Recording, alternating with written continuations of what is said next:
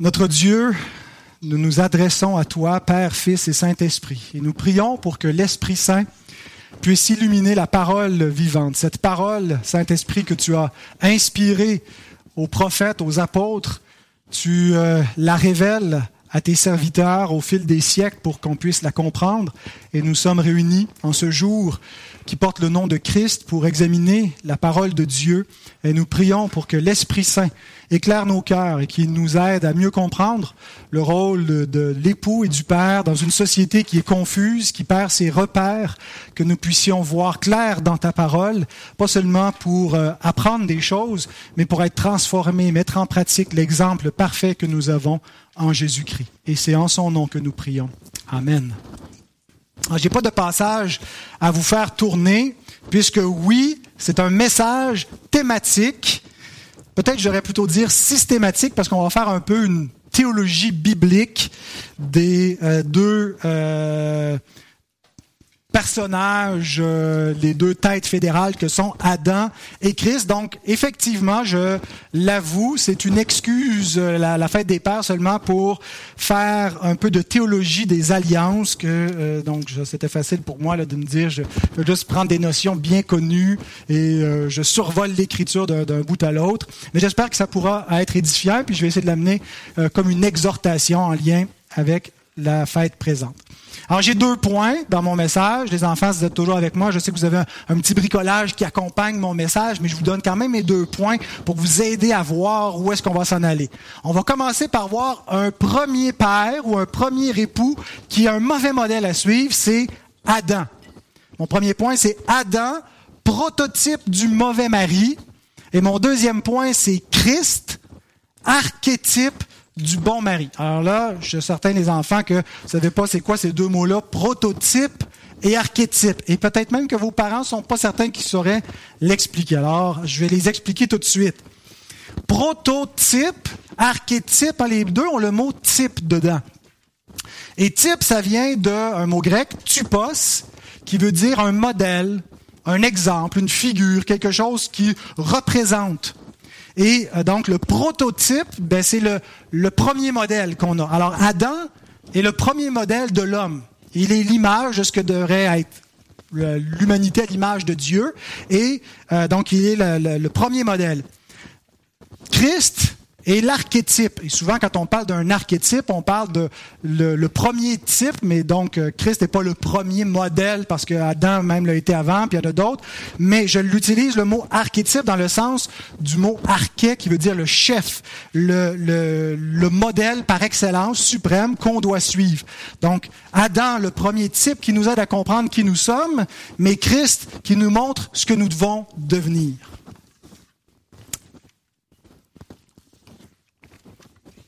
Je vous assure que c'est un verre d'eau, même si euh, ça a l'air d'un verre de bière. Ça doit être la fête des pères, quand même euh, des règles minimales de décence pendant qu'on prêche. Hein. Alors, premier point. Adam, prototype du mauvais époux. Le lien filial, le lien qui unit un père à ses enfants, est très déterminant. Les enfants, regardez votre papa, puis il y a beaucoup de ce que vous êtes et de ce que vous allez devenir qui vient de lui. C'est de sa faute, autrement dit. non, mais on voit souvent, quand on regarde euh, des enfants, on voit souvent les traits des parents. Il ressemble à sa mère, il ressemble à son père. Mais c'est pas juste vrai dans l'apparence physique. C'est vrai également dans ce que nous sommes, dans notre caractère. Euh, c'est vrai pour les bons côtés, mais aussi pour les mauvais côtés. Hein. On voit des fois des, des pères qui ont eu des, des, péchés très particuliers et qui se répètent de génération en génération. Le père alcoolique, puis s'est reproduit le modèle, puis euh, le père agressif ou impatient ou violent, puis euh, les, les, enfants qui suivent des fois cette trace-là on n'est pas toujours, on n'est pas, des fois on arrive à se distancier du modèle ou des mauvais, des mauvais plis que sont nos, nos parents et nos pères en particulier, mais pas toujours. Eh bien, dans le cas présent, nous portons tous les traits euh, marquants de notre père Adam et nous allons faire la psychanalyse de notre échec d'époux et de père. Mes frères, ce matin, je vais essayer de vous aider en, en faisant une thérapie. Vous allez peut-être pouvoir revenir en arrière, longtemps, longtemps en arrière, avant même que vous soyez né, pour comprendre toutes les failles dans votre vie, toute votre difficulté à aimer votre épouse, à être le père que vous devriez être, en regardant notre premier père Adam et comment il a failli, et à cause de ça, tous ses fils ont failli après lui, c'est-à-dire ont échoué. Alors, toute ressemblance dans la description de ce mauvais modèle avec votre propre père avec votre mari, mes sœurs, ou avec vous-même, mes frères, n'est pas fortuite. Toute ressemblance dans cette description euh, s'explique par ce lien qui nous unit à Adam. Il y a plus qu'un simple lien biologique, un simple lien naturel qu'ont les, les descendants qu'il faut bien que l'humanité vienne de quelque part. Elle ne vient pas du singe. Euh, bien sûr que nous nous singeons Adam et nous nous agissons parfois comme les bêtes. Et des fois, on se demande si euh, finalement la théorie de l'évolution n'a pas un point quand on voit le comportement bête de l'humain. Euh, pour citer Diane Perron, si on on croit que l'homme vient du singe, qu'on ne s'étonne pas qu'il fasse des singeries. Euh, mais donc, on vient d'Adam, euh, qui est à l'image de Dieu, mais en raison de sa condition déchue, nous avons une ressemblance à sa déchéance et nous avons des échecs qui l'ont caractérisé, qui nous caractérisent également. Le lien qui nous unit à Adam est un lien fédéral. Fédéral, ça vient d'un mot latin qui veut dire une alliance. Fidus en latin, une alliance, et Adam était notre représentant d'alliance. C'est lui qui, au commencement devant Dieu, représentait toute sa descendance. Tous ceux, donc tous les humains après lui, incluant sa propre femme, Adam représentait euh, tous ceux-là comme chef de l'humanité. Il est la tête fédérale. Romains 5, 12. T'es déjà là, c'est super. C'est pourquoi, comme par un seul homme, le péché est entré dans le monde et par le péché la mort, et qu'ainsi la mort s'est étendue sur tous les hommes parce que tous ont péché. Euh, portez attention à cette dernier, ce dernier énoncé. Tous ont péché. Paul ne dit pas simplement que tous, jusqu'à présent, ont péché et tous à venir pécheront. Il nous dit que tous ont déjà péché. Avant même, mes frères et mes sœurs, que vous n'existiez, vous aviez déjà péché aoristement, parce que le verbe est conjugué à l'aoriste, c'est-à-dire vous aviez péché en Adam. Déjà, avant même d'exister, toute l'humanité avait déjà péché. Comment? Parce que Adam est le représentant de tous les hommes et en lui, sa chute est devenue notre chute. Son péché est notre péché. C'est l'imputation de la faute d'Adam. Elle est mise à notre compte. Peut-être qu'on n'aime pas ça, on se dit c'est pas juste, pour moi qui l'ai fait, puis je paye le prix. Mais le même lien de, représentation vaut à la rédemption. Christ nous représente et sa justice devient notre justice. dans ce temps-là, ça fait notre affaire et euh, il faut qu'on comprenne ce, lien de théologie d'alliance euh, pour comprendre la, structure du plan de Dieu, comprendre la chute et la rédemption. Maintenant, examinons comment Adam a échoué dans son rôle de mari et de père. Je voudrais d'abord rappeler l'appel d'Adam dans le contexte de l'alliance des œuvres. Adam, on peut le voir euh, naturellement comme un jardinier. Pourquoi? Ben Parce que Dieu l'a placé dans un jardin, puis lui a donné le mandat de le cultiver. Mais il y a un deuxième rôle qui est ajouté à celui du jardinier, c'est celui de gardien. Adam est un gardien. Genèse 2.15. Où nous lisons ceci l'Éternel Dieu prit l'homme et le plaça dans le jardin d'Éden pour le cultiver et pour le garder. Vous voyez les deux verbes. D'un côté, Adam doit faire porter du fruit au jardin, le mandat culturel, mais il y a aussi le mandat de garder le jardin. Et c'est surtout sur ce deuxième aspect que je veux attirer votre attention. Il a un rôle de gardien, de protecteur du jardin. Et je voudrais faire le parallèle entre le fait de garder le jardin et de garder le temple de Dieu. Il y a beaucoup de, parallèles qui nous permettent de comprendre que le jardin d'Éden est en quelque sorte est une figure du temple de Dieu. En fait, est un temple. Euh, plusieurs théologiens considèrent qu'il faut voir le jardin d'Éden comme le temple de Dieu et que ce qu'on comprend du temple plus tard qui vient dans l'histoire de la rédemption, euh, a commencé avec le tabernacle au temps de Moïse et plus tard la construction du temple sous Salomon, euh, eh bien que ça nous révèle un peu ce qu'était le jardin d'Éden. D'abord parce que c'est le lieu de la présence de Dieu. Où se trouve Dieu sur la terre? Ben, Sa présence est dans le temple, dans le Saint des Saints, mais on n'y a pas accès. Au commencement, où se trouve Dieu, Dieu marche dans le jardin avec l'homme. Euh, l'idée de la montagne, le, temple est situé sur une montagne, le jardin d'Éden était situé sur une montagne également. Et l'idée d'une montagne, souvent, c'est le lieu de rencontre. Euh, c'est ce qui, dans l'imaginaire, dans l'Antiquité, les hommes, pour aller à Dieu, doivent s'élever. Dieu est au ciel, et puis faut monter sur une montagne pour être plus près. Et donc Moïse monte sur la montagne, le temple est sur la montagne, Jésus monte sur la montagne. Et on retrouve souvent cette thématique de la montagne.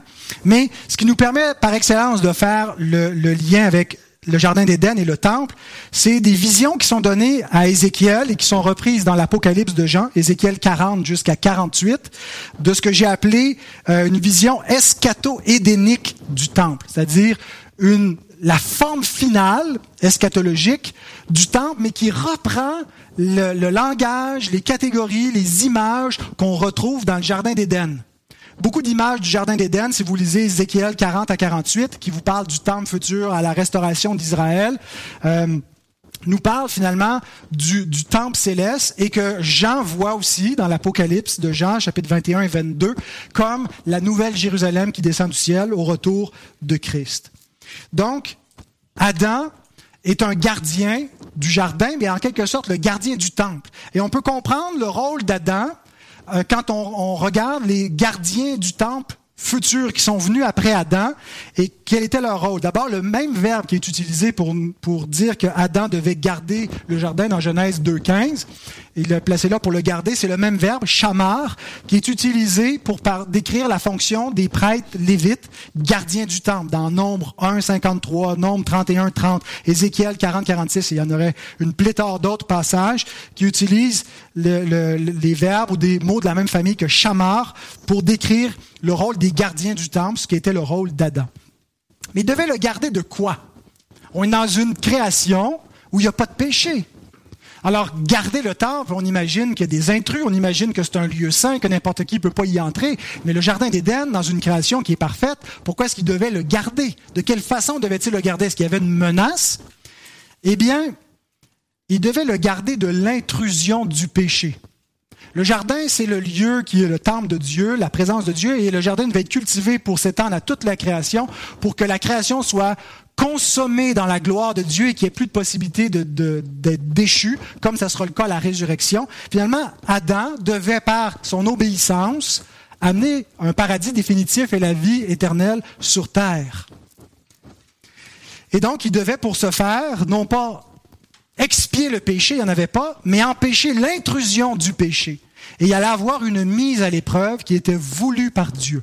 Autrement dit, lorsque la parole de Dieu est éprouvée et que Adam a le choix entre la vie et la mort, entre la parole du serpent ou la parole de Dieu, c'est pas quelque chose d'accidentel. C'est une mise à l'épreuve pour voir si Adam va être fidèle et s'il va être un bon gardien du temple et va recevoir et hériter la bénédiction de la vie que Dieu a placée devant lui sous le symbole de l'arbre de vie. Et de l'autre côté, il a placé la mort devant lui avec la, menace de mort s'il désobéit. Et on a un peu un indice de cette idée de probation divine pour Adam dans Romains 5, 14, quand euh, il est écrit la mort a régné depuis Adam jusqu'à Moïse, même sur ceux qui n'avaient pas péché par une transgression semblable à celle d'Adam. Portez attention sur cette expression. Une transgression semblable à celle d'Adam, lequel est la figure de celui qui devait venir? Il est un type, le mot figure, c'est le mot tupos. Adam était le tupos, la figure, le type de celui qui devait venir, c'est-à-dire Christ. Mais là, ce que je veux souligner, c'est que Paul ici nous présente la transgression d'Adam comme étant unique. Il y a eu des transgressions après celle d'Adam qui nous paraissent peut-être pires en violence, en, déchéance. Adam, tout ce qu'il a fait finalement, c'est manger un fruit qui était défendu. C'est comme, comme voler un paquet de gomme, c'est pas si pire.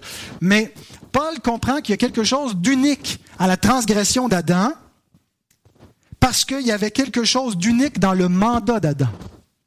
Adam était sous une probation en vue de l'arbre de vie.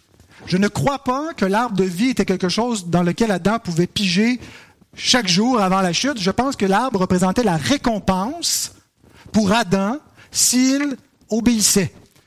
C'était l'arbre de la vie éternelle. Et la vie éternelle n'est pas gratuite. Elle devait être méritée par une obéissance. Et l'obéissance en question, c'est l'obéissance à la parole de Dieu, à la loi. L'homme qui mettra ces choses en pratique vivra par elles. L'homme qui met la, parole de Dieu en pratique vit par cette parole. Et partout, c'est rappelé dans l'Ancien Testament que euh, on vit de la parole de Dieu, qu'on vit des commandements de Dieu. C'est l'alliance des œuvres. Alors pour Adam, pour avoir droit à l'arbre de vie, il devait garder cette probation et garder le, jardin, fidèlement. Il était donc mis à l'épreuve pour voir s'il vivrait de toute parole qui sort de la bouche de Dieu ou s'il rejetterait la parole de Dieu et mourrait.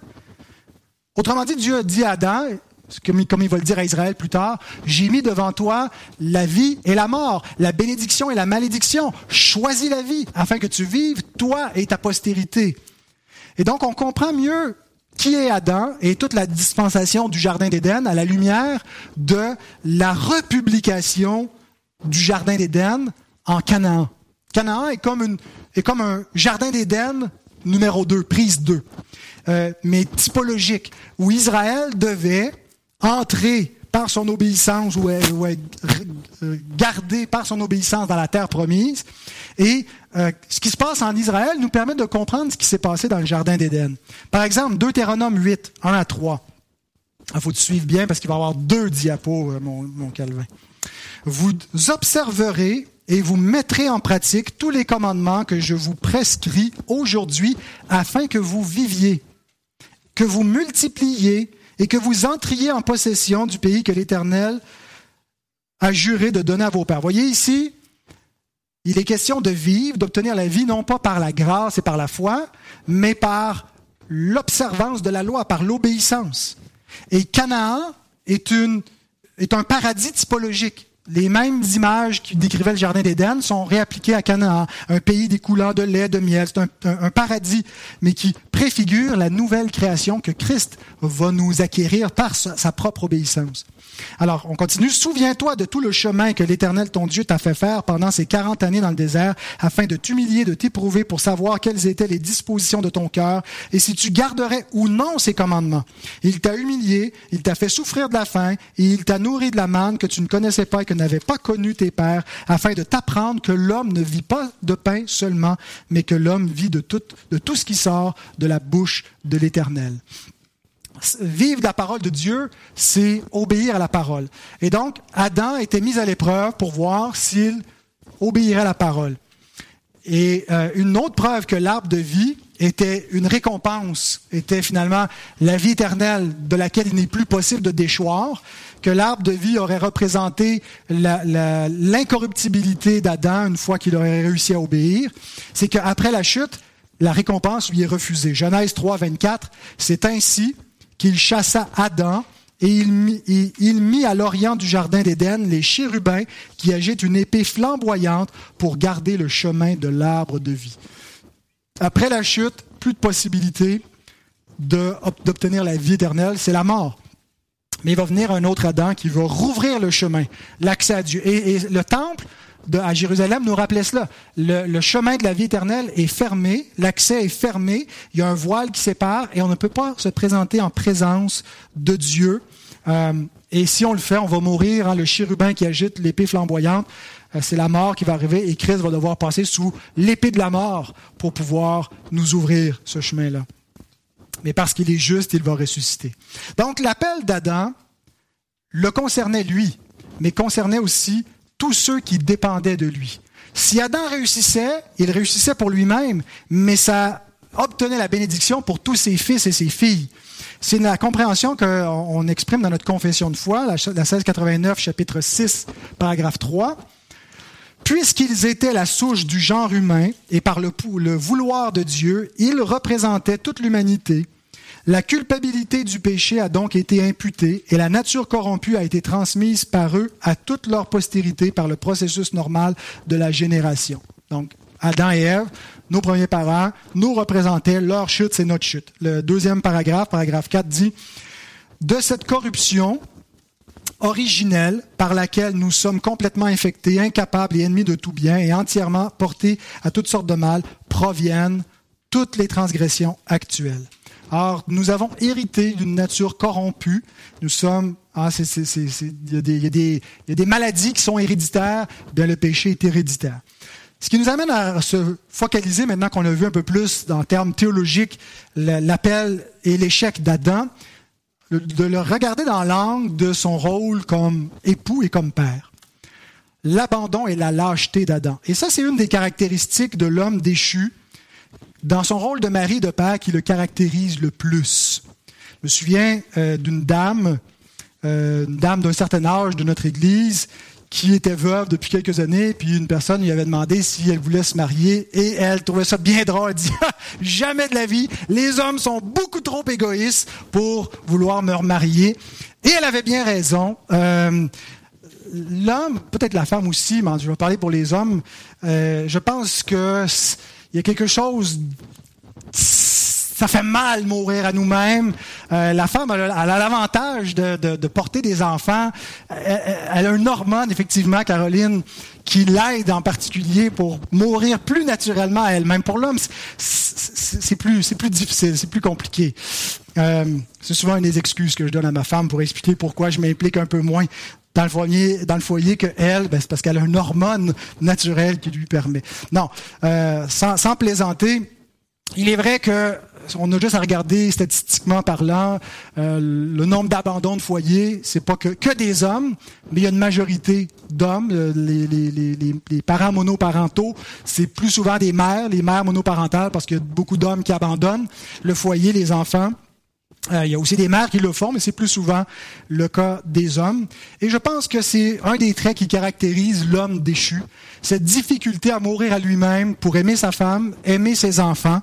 Euh, il est plus centré sur lui.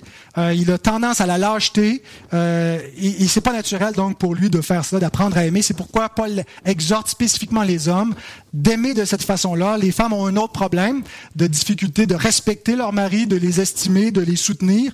Euh, peut-être moins de mourir naturellement pour leur, leur foyer.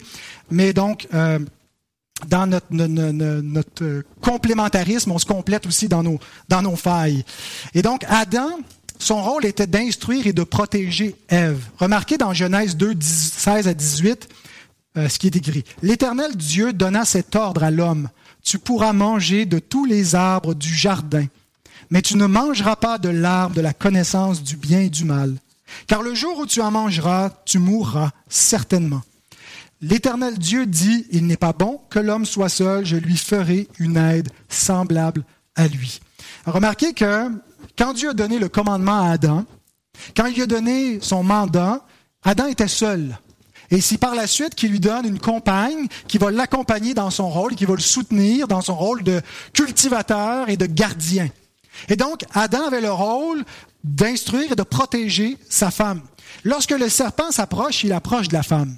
Elle est plus vulnérable, elle est ouverte. Et ce qu'Adam aurait dû faire, c'est d'intervenir. Il aurait dû sauter de l'avant parce que c'est ça son rôle, il est le gardien. Il y a une parole autre qui s'attaque à la parole de Dieu, qui, qui, qui, conteste, qui met en doute la parole de Dieu. Et si l'homme doit vivre de toute parole qui sort de la bouche de Dieu, il doit écraser la tête du serpent. Mais remarquez sa passivité, remarquez, remarquez son abandon, remarquez son apostasie. Genèse 3, 1 à 6, le récit de la chute. Ce qui, ce qui est étonnant, c'est l'absence flagrante, la passivité flagrante d'Adam le serpent était le plus rusé de tous les animaux des champs que l'Éternel Dieu avait fait. Il dit à la femme, Dieu a-t-il réellement dit, vous ne mangerez pas de tous les arbres du jardin? La femme répondit au serpent, Nous mangeons des fruits des arbres du jardin, mais quant aux fruits de l'arbre qui est au milieu du jardin, Dieu a dit, Vous n'en mangerez point, et vous n'y toucherez point, de peur que vous ne mouriez. Alors le serpent dit à la femme, Vous ne mourrez point. Mais Dieu sait que le jour où vous en mangerez, vos yeux s'ouvriront et que vous serez comme Dieu, connaissant le bien et le mal. La femme vit que l'arbre était bon à manger, agréable à la vue et qu'il était précieux pour ouvrir l'intelligence. Elle prit de son fruit et en mangea. Elle en donna aussi à son mari qui était auprès d'elle et il en mangea. Ève n'était pas prête. Ève avait peut-être pas euh, toute la bonne instruction dans la parole de Dieu parce qu'on voit qu'elle déforme un peu la parole du Seigneur. Peut-être qu'Adam n'a pas bien fait son travail, lui a communiqué une théologie approximative. Mais surtout, c'est qu'Adam l'abandonne.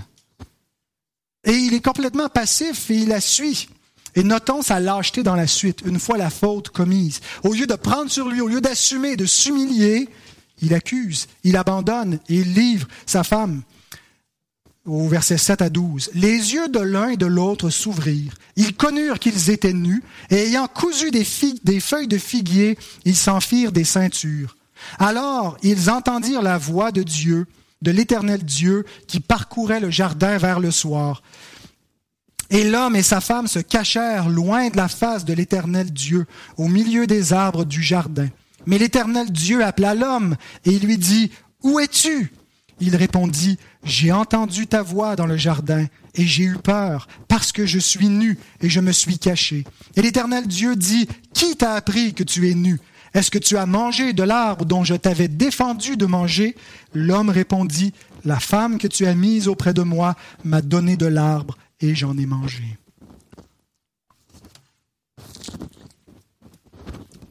Alors ici, nous avons un portrait pitoyable d'un homme et d'une femme coupables et donc honteux.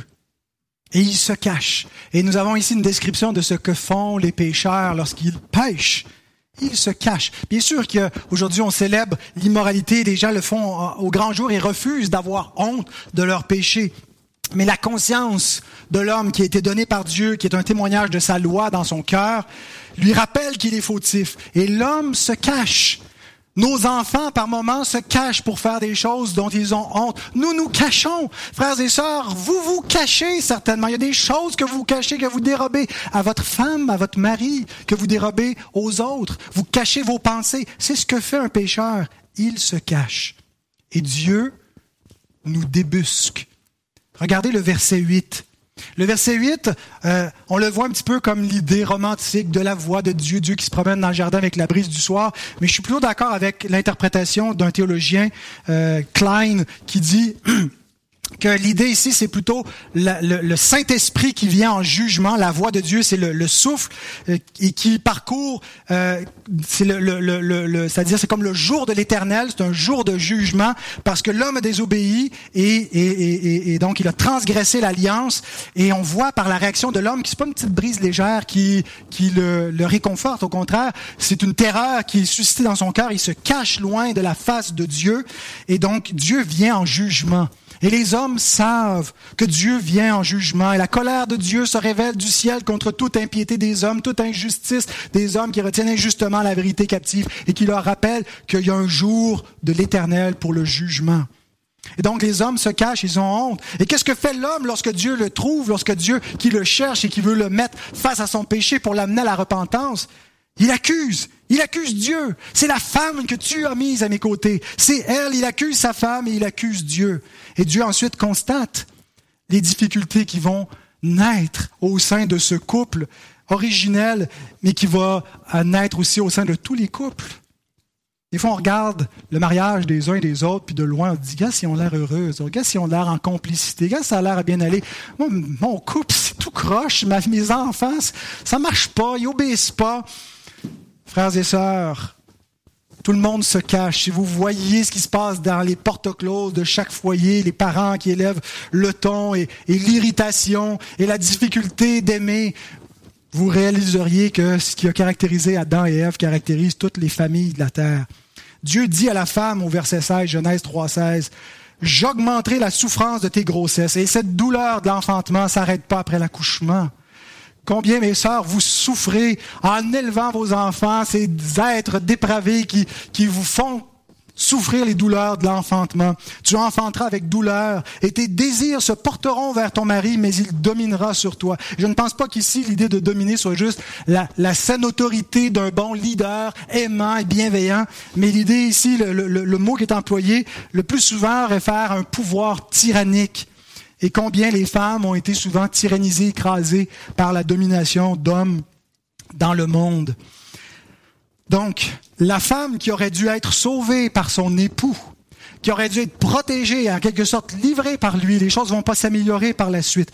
Mais, la femme sera sauvé non pas par son époux, mais par sa postérité.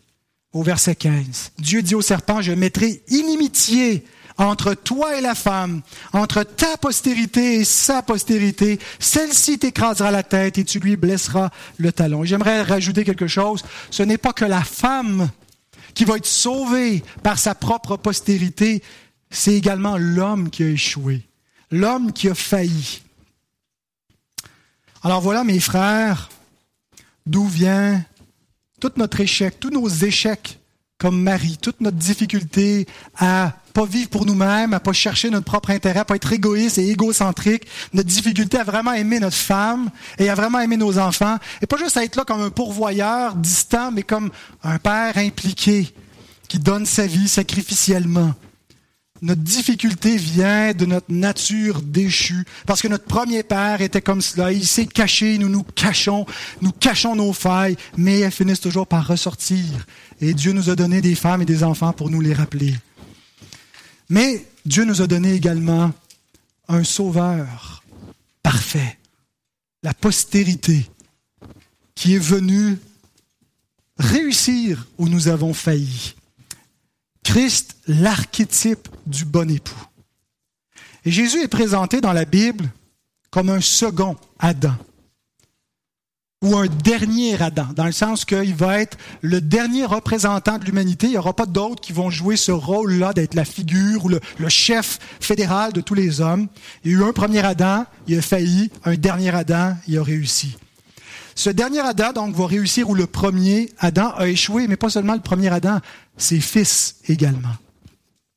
Et après, donc, la promesse de Dieu dans Genèse 3.15, chaque génération, lorsqu'ils avaient un fils, se disait, est-ce la postérité promise? Est-ce le fils qui va nous délivrer, qui va donner du repos à nos âmes? On voit quand Noé est né, celui-là donnera du repos à nos âmes. Mais non, ça se fait encore attendre. Mais c'est lorsque Christ est venu que la postérité promise est venue.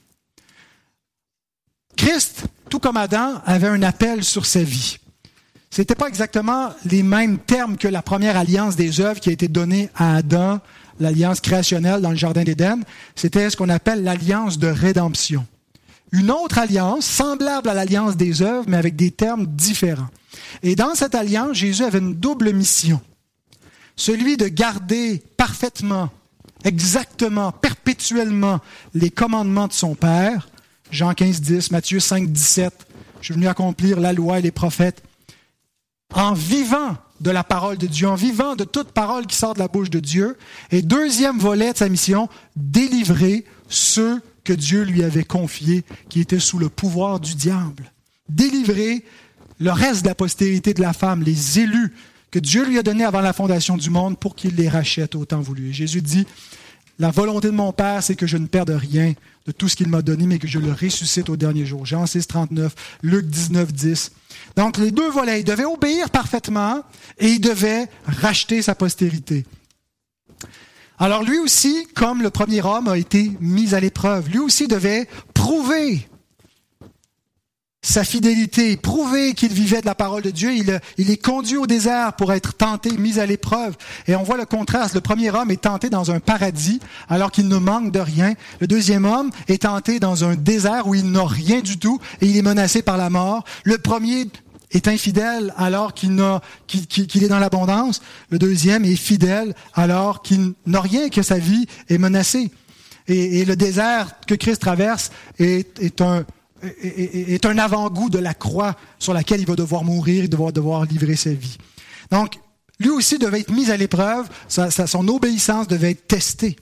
Et s'il n'avait pas gardé la loi, il ne pourrait pas nous justifier. Nous ne pourrions pas être déclarés justes si Dieu n'avait pas une parfaite justice à nous imputer. Il fallait que Jésus accomplisse la loi et les prophètes pour que Dieu puisse mettre à notre compte la justice de son Fils. Et contrairement à Adam, parce qu'Adam aussi devait obéir parfaitement pour qu'on puisse, par sa justice, hériter de la vie éternelle. Mais Christ devait faire un pas de plus qu'Adam n'avait pas à faire. Christ devait obéir, pas seulement activement, mais passivement. C'est-à-dire, pas en faisant rien. Parce que souvent, quand on pense au mot passif, on imagine tu es, inactif, tu fais rien. Passivement, dans le sens latin passio, la passion, souffrir. Christ devait obéir en souffrant. L'obéissance d'Adam avait rien de vraiment souffrant, ça lui demandait seulement de mettre à mort le serpent, d'obéir à la parole de Dieu. Mais il n'avait pas besoin de mourir pour des péchés parce qu'il n'y en avait pas, il avait juste à pas chuter. Mais après la chute, il fallait qu'un juste puisse subir le jugement du péché. Philippiens 2, 8. Il s'est humilié lui-même, se rendant obéissant jusqu'à la mort, même jusqu'à la mort de la croix. Remarquez comment Paul souligne les particularités de l'obéissance de Christ. Il fallait que Christ soit obéissant, mais obéissant jusqu'à la mort, pour être sauvé par son obéissance, parce qu'on est sauvé par la justice de Jésus. Mais c'est pas juste une justice active où il a n'a jamais transgressé aucun commandement. C'est une obéissance jusqu'à la mort où il doit subir comme représentant des pécheurs leur faute. Il doit mourir, exécuté, maudit sur une croix. Et là se trouve tout le contraste entre Adam, prototype du mauvais mari, du mauvais père, qui a failli puis qui a entraîné toute sa famille dans le désespoir, et Christ qui l'a racheté. Romains 5, 18 et 19. Ainsi donc, comme par une seule offense, la condamnation a atteint tous les hommes, l'offense d'Adam a amené notre condamnation. De même, par un seul acte de justice. Le seul acte de justice, c'est pas que Jésus a fait une seule, un seul acte, mais c'est, c'est l'ensemble de sa vie qui est toute son obéissance et qui culmine dans le point ultime de la croix, une obéissance parfaite par un seul acte de justice, la justification qui donne la vie s'étend à tous les hommes. Remarquez cette expression, la justification qui donne la vie. Pour avoir la vie éternelle, il faut qu'il y ait une déclaration de justice. Il faut que Dieu puisse rendre un verdict et où il déclare juste. Et pour ça, il faut que soit qu'on ait une parfaite obéissance, ou soit que l'obéissance de Christ nous soit imputée la justification qui donne la vie éternelle puisse s'étendre. Car comme par la désobéissance d'un seul, beaucoup ont été rendus pécheurs, de même par l'obéissance d'un seul, beaucoup seront rendus justes. Maintenant, regardons, en terminant, qu'on a vu la mission de Christ dans l'angle de l'alliance de rédemption, son exemple de fidélité, de courage, comme époux, comme père. Le premier homme a apostasié, et ses fils ont tous échoué après lui. Les meilleurs maris d'entre nous ne sont pas impeccables. Les meilleurs ont failli, ont tôt ou tard abandonné leur poste, n'ont pas été capables d'aimer parfaitement. Mais le dernier homme a été fidèle jusqu'à la mort. Et en Christ, nous avons un sauveur parfait qui nous, qui nous rachète, mais nous avons aussi un nouveau modèle nous ne sommes plus en Adam. Nous ne sommes plus les fils d'Adam. Nous le sommes par la, chair, par la nature pécheresse. Mais par le Saint-Esprit, nous sommes devenus porteurs de l'image de Christ, des enfants de Dieu. Et nous pouvons lui ressembler. Comme lui, nous pouvons devenir, mes frères, des chefs, serviteurs, courageux. Rappelons-nous ce que Jésus dit aux siens lorsqu'il convoite ses positions d'honneur, ses positions d'autorité, d'élévation. Il leur rappelle dans Matthieu 20, 25 à 28, Vous savez que les chefs des nations, et on pourrait dire aussi les chefs des maisons, les tyrannisent. on n'est peut-être pas des pères tyranniques, j'espère qu'aucun d'entre nous ne violente sa famille, mais on sait qu'en dedans de nous, il y a aussi ce côté parfois tyrannique, cette dureté de cœur, cette incapacité d'être ce bon chef serviteur.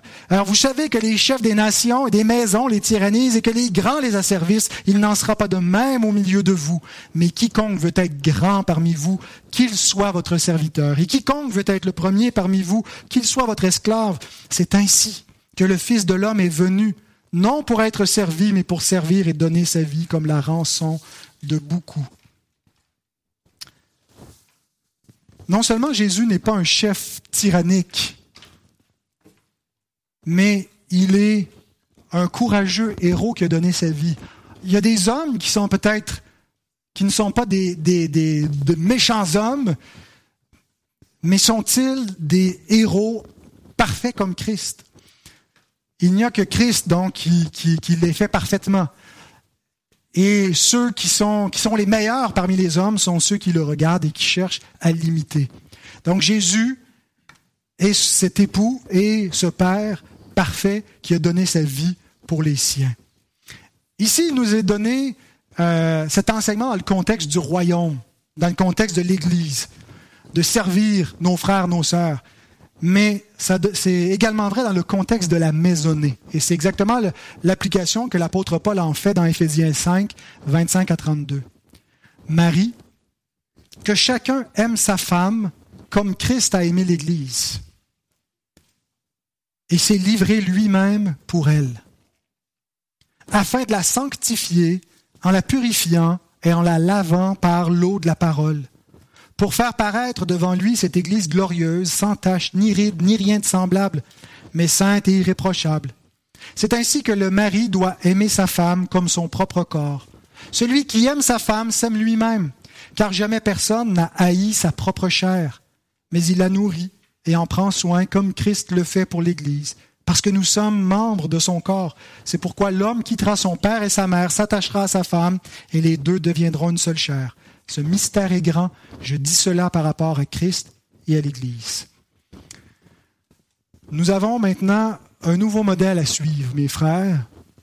Nous ne portons plus les regards sur notre premier père, Adam, pour marcher dans sa faute. Sa faute nous permet de comprendre nos failles, nos faiblesses, mais on ne veut pas juste examiner cela puis rester à ce niveau-là en portant juste nos regards sur, sur cela, mais nous relevons les yeux pour regarder à Christ. Et je voudrais faire quelques petites observations en terminant en guise de conclusion. Nous ne sommes pas sauvés en devenant comme Christ, mais nous devenons comme Christ en étant sauvés. Il est très important de comprendre que c'est pas un, la ressemblance à Christ ne résulte pas de nos efforts moraux, simplement. C'est pas qu'il n'y a aucun effort à faire, mais on ne peut pas ressembler à Christ sans d'abord avoir reçu Christ. Et donc, ce n'est pas en cherchant à se conformer moralement à, l'homme parfait qu'on va être sauvé. Mais c'est en reconnaissant notre faille, c'est en reconnaissant que nous sommes bien les fils d'Adam et que ce que notre Père a fait, nous le faisons également et en se tournant vers Christ pour dire Sauve-moi, pardonne-moi. Et lorsqu'on reçoit Christ, on devient semblable à lui. Nous sommes semblables à Adam par nature et nous devenons semblables à Christ par grâce. Deuxième observation, nous apprenons à aimer comme Christ uniquement quand nous sommes en communion avec Christ. Le modèle que nous avons pour aimer comme Christ est impossible vraiment à, intégrer si on fait juste le faire par des simples efforts de conditionnement mental, puis de j'ai échoué, mais ah ouais, plus fort, puis on se flagelle à coup de culpabilité. Comment est-ce qu'on va apprendre à aimer comme Christ? C'est dans une communion avec lui. Par les moyens de grâce, les moyens ordinaires de grâce, par le Saint-Esprit qui nous est donné, qui est là pour notre sanctification progressive. Alors si vous vous étonnez que vous avez de la difficulté à aimer votre épouse, si vous avez été infidèle, ce que vous avez besoin par-dessus tout, c'est d'être en communion avec Christ, d'être renouvelé dans cette communion avec lui pour devenir semblable à lui. On devient semblable à ce qu'on adore. Prenez du temps dans l'intimité avec lui. Cherchez constamment sa présence. Nourrissez-vous de sa parole. Entretenez votre communion avec Christ pour pouvoir aimer comme lui. C'est au contact de Christ que vous allez lui ressembler, mes frères. Troisième remarque, nos échecs comme père, comme mari, peuvent être pardonnés. Ne nous mettons pas un espèce de fardeau accablant. On a tous échoué. Et ça peut être, dans certains cas, plus, tragique. Il y a des mariages qui ont été perdus à cause d'échecs. Mais relevons la tête parce que Christ pardonne, Christ rachète nos misères, Christ rachète nos mariages et nos, nos, nos, foyers qui sont euh, affectés par la chute. Et si Christ nous a pardonné, nous pouvons être également pardonnés par les nôtres.